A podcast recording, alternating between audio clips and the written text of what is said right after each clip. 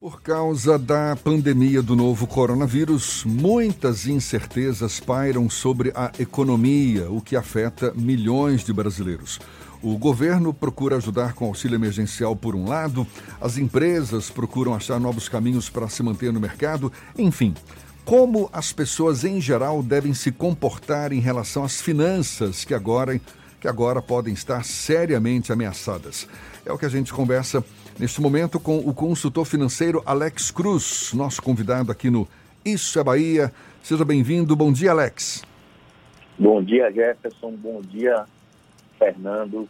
É, agradeço pelo convite. Bom dia a todos os ouvintes né, do programa Isso é Bahia, da Tarde FM. É...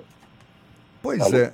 Alex, a educação financeira, a gente sabe, já não é um hábito dos mais praticados pelos brasileiros em geral, mas agora com a economia afetada pela pandemia do coronavírus, muita gente certamente está tendo que se reinventar para sobreviver em tempos de dificuldade financeira. Qual seria a principal e primeira recomendação que o senhor daria para quem se viu da noite para o dia em dificuldade financeira como consequência dessa atual pandemia?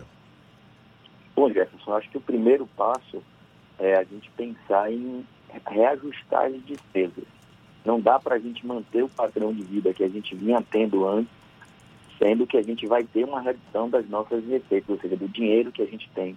Então, naturalmente, eu preciso reavaliar as despesas que eu tenho, reorganizar minhas contas para tentar equilibrar um pouco essa diferença dessa balança entre o que eu gastava e o que eu vou passar a gastar. Então, eu tenho que entender que é um momento, que é uma fase e que eu preciso readequar meu estilo de vida, para isso, porque a, a, a, gente fala de educação financeira tem a ver com comportamento.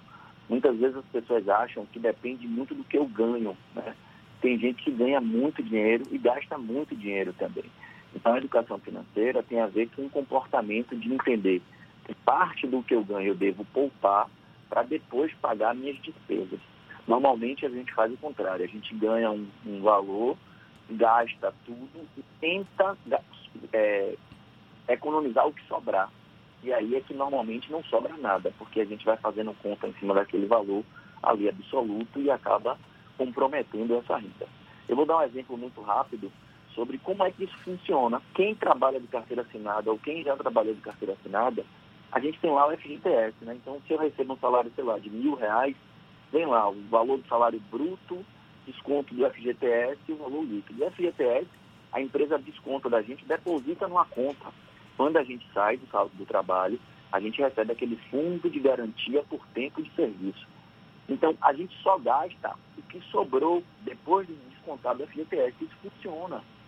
Mas quando a gente é, recebe, independente disso aí, a gente acaba não fazendo essa conta e acaba gastando tudo. Então, a ideia é que a gente faça a conta do valor já descontado, um valor que eu tenho que poupar fazendo essa referência do FGTS, que eu digo que funciona porque é obrigatório.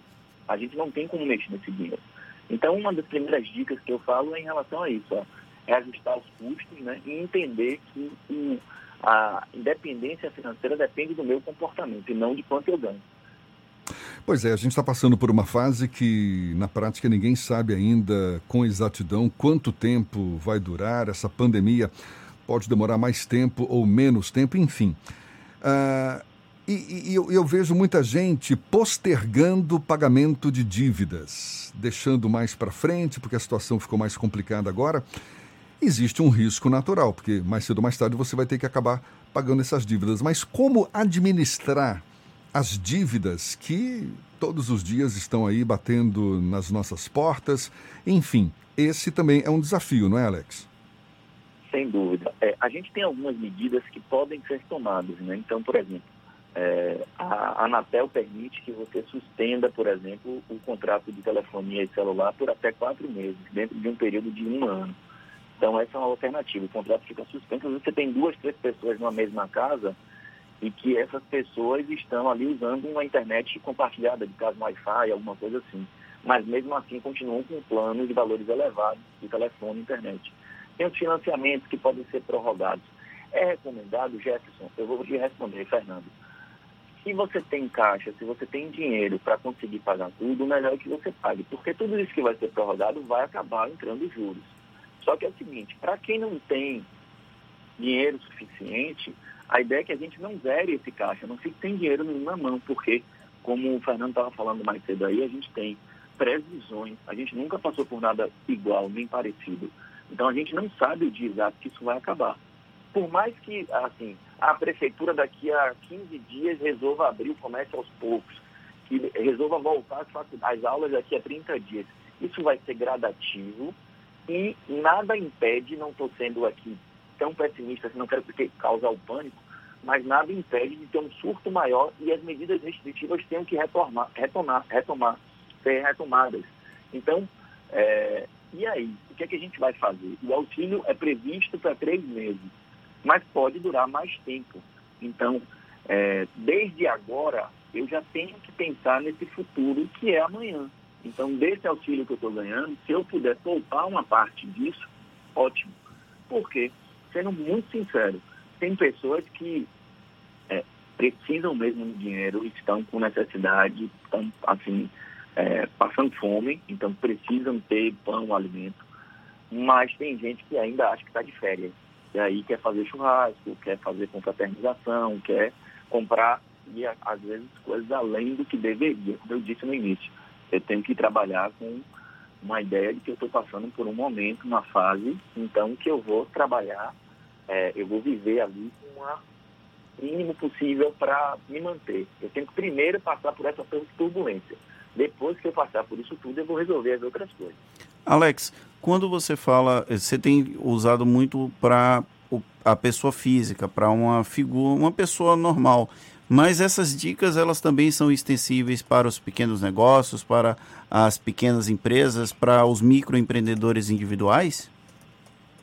Sem dúvida, Fernando. É, eu trabalho muito com empresa e assim, o grande desafio de qualquer empresa, independente de pandemia, é não zerar o caixa, ou seja, é não ficar sem dinheiro na conta. Por quê? Às vezes você vende e não recebe. Então, tem empresas que às vezes têm lucro, tem muita empresa que fecha mais por falta de caixa do que por falta de lucro. Como assim, Alex?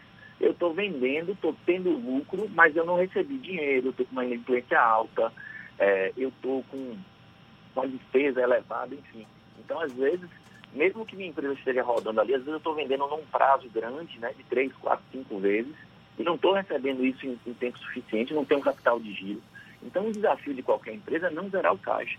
Por isso que eu falo, se eu puder prorrogar empréstimo, se eu puder suspender financiamento, se eu puder suspender os contratos de telefone, reavaliar os contratos de pessoal, então toda empresa é, ah, antes mesmo da pandemia, a ideia é que a empresa tenha uma reserva de emergência, assim como a empresa, uma pessoa física.